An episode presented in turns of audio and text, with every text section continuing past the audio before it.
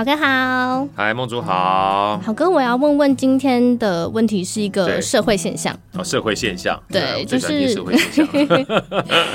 就是当职场待遇啊，它存在着性别差异的时候，我们要。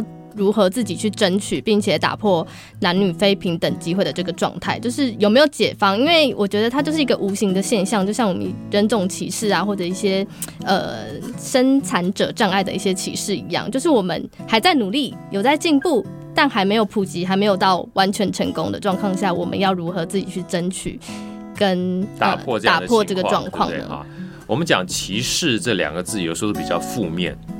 是吧？哈，我们刚才讲说，回到歧视这件事情的背后去看待一件事情啊，就是说，人与人之间本身就有所谓的差异。梦竹同意吗？同意，对不对？男生跟女生也有非常明显的差异，同意吗？当然，当然。啊，最简单的差异在哪里呢？身体上的差异就是身体上的差异，是身体上差异，有时候还讲的比较稍微形而上一点，体力上的差异，嗯，速度上的差异，肌肉上的差异，是脂肪上的差异，对不对？这很重要啊！为什么？因为举个例子来讲的话，像我们好哥要减肥，我要体脂要降到十趴，哎，可以啊。因为男生本身体脂啊，就脂肪的地方不太多，可女生可能降到十趴就不健康，是因为它很多地方是需要脂肪的，尤其子宫要保护，对，需要保护。嗯，那脂肪如果比较多的情况之下，肌肉力量就比较不足，这是应该的。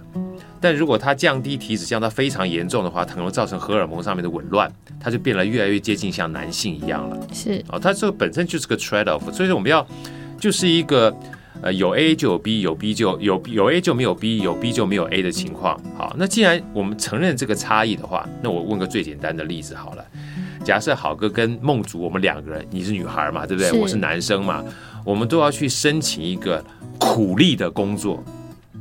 要去搬米，要去搬砖，请问一下，你认为你跟我哈、啊、会不会存在着体力上的差异？一定的。何况我在练健身呢，对不对？那就老板而言的话，会不会存在着选择上的差异？是多多少少都会的，而且嗯，心态上可能会想要优先选男生。那如果说我们不要讲说有差异的话，在一个最简单的选择工作上面。他会怎么样去让我们两个彼此间差异降到最低呢？按件计酬嘛。哦，是。你搬一百块砖是多少钱？我搬一百块砖多少钱？那在这种情况之下，我搬一百块砖是半个小时，你搬一百块砖是两个小时。所以，如果说按结果来论的话，我的薪资啊，同样是两个小时，是你的四倍哦，这算是一种性别差异吗？不算啊。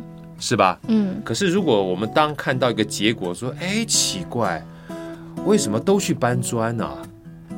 这个梦竹他的薪水啊，是好哥的四分之一，你会不会觉得很不公平？嗯，单听结果是觉得的，是吧？哈，所以我们在分析这个问题的时候，可能要非常谨慎啊。光讲这四个字性别歧视的时候，我们应该回过头来，人与人之间是有差异的，在差异的过程当中呢。在做任何的事情上面，有两个非常重要关键字，好哥在很多的时候都会讲到，会有它的匹配度。是，如果它的匹配度不匹配的话，你会觉得自己做起事来啊事倍功半。就像我刚刚讲的，我搬了个砖一百块，半个小时搬完了，但没办法，你呢一搬砖呢，同样一百块，你要搬两个小时，因为你的体力没有办法负荷。所以你同样要选择这份工作的话，对你而言就是吃力不讨好的。但如果你硬要选这个工作的话，你显现出来你的收入就会只是我的四分之一而已。其实先不要讲说好哥刚举这个案例啊，其实包含现在最近的话，美国跟中国大陆，因为美国的话，呃，因为疫情的关系，有非常大的所谓的劳工荒，嗯，哦，劳工荒，尤其在码头工人上面缺得非常严重。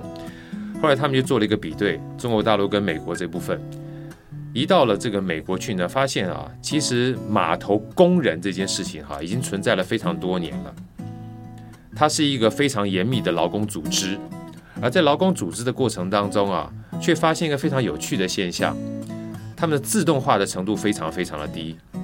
为什么呢？因为当初码头工人的工会非常抗拒所谓变成自动化这件事情。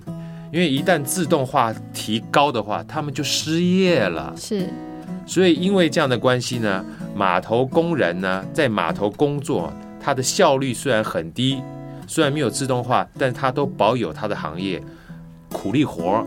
是，所以在苦力活情况之下，你觉得是男生多还是女生多？男生多，就是男生多，女生没办法干。好，一个场景转到中国大陆去，中国现在目前临近的沿海五大港口。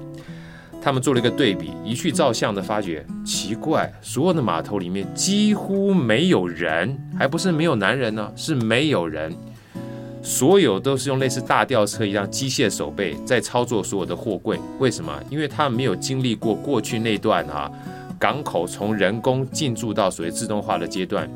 因为过去三十年改革开放，他们一下子就有非常大的吞吐量需要去运送。所以一开始就朝自动化的发展去做的，是。所以在这种情况之下也没有工会，然后吞吐量很大，所以一下做自动化的情况之下，镜头再一转，后面在操作的人员，猜猜看，男生多还是女生多？可能一半一半。哎，女生一大堆啊，真的？为什么？因为细腻度比体力活来的更重要，需要更细心了。那那你要不要说，在中国大陆后台在操作是有对男性？很严重的性别歧视呢？是是不是？就像我开玩笑讲哈，在我们家，我是一百八十公分，其他三位女孩啊，包含我老婆跟两个这个女儿，平均都是一百五到一百六，那我就有高度的歧视，我是高度被歧视啊，因为只要任何高的地方就要我去拿。是。那你要说我这边被歧视的话，我很痛苦吗？不会，我骄傲啊。嗯。虽然我是老者多能，但是因为我高度高啊，所以。如果方便去取高度比较高的地方的话，我最恰当啊。是啊，所以这是个匹配度的关键。那回到匹配度是匹配什么？匹配生产力了。是是吧？就像我刚刚讲，如果本身是一个体力活比较需要的地方，女孩去做，她本身就是没有办法嘛。但今天如果把体力活拿掉之后，变成一个自动化，那女生在这部分呢，能够比男生有更细腻的操作。而且在人才的培育上面呢，就是比男生选择性来得多。身为一个公司，他要选择人才的时候，今天放眼望去都是女孩比男生多的情况之下，自然挑选女孩的几率就比男孩来得多。当然，前提还要讲说，在整个教育体制里面，包含时代潮流里面，女孩现在目前受教育跟培养能力的情况，比以前我们古早时候来的。更好了，是资源更多了。对，那时候好哥，那这是不是因为潮流的关系，所以说让女生有受教育的这个机会比较多呢？我们再回头想想看，以前在农耕时代，男孩基本上或男生都出去做苦力活，父母呃就是妇女要干嘛？比如在家里带小孩，是打扫，或者是孝敬父母亲。为什么？请问一下，苦力活的生产力谁干比较好？男生是吧？嗯，你叫女孩去犁地吗？你叫女孩去挑砖吗？去挑土吗？又回到匹配这件事情了。是。可是当从农业时代进入到工业时代之后，这种体力活越来越少的情况之下，如果说从体力变成智力，变成劳心，变成所谓的脑力的情况之下，也让女生。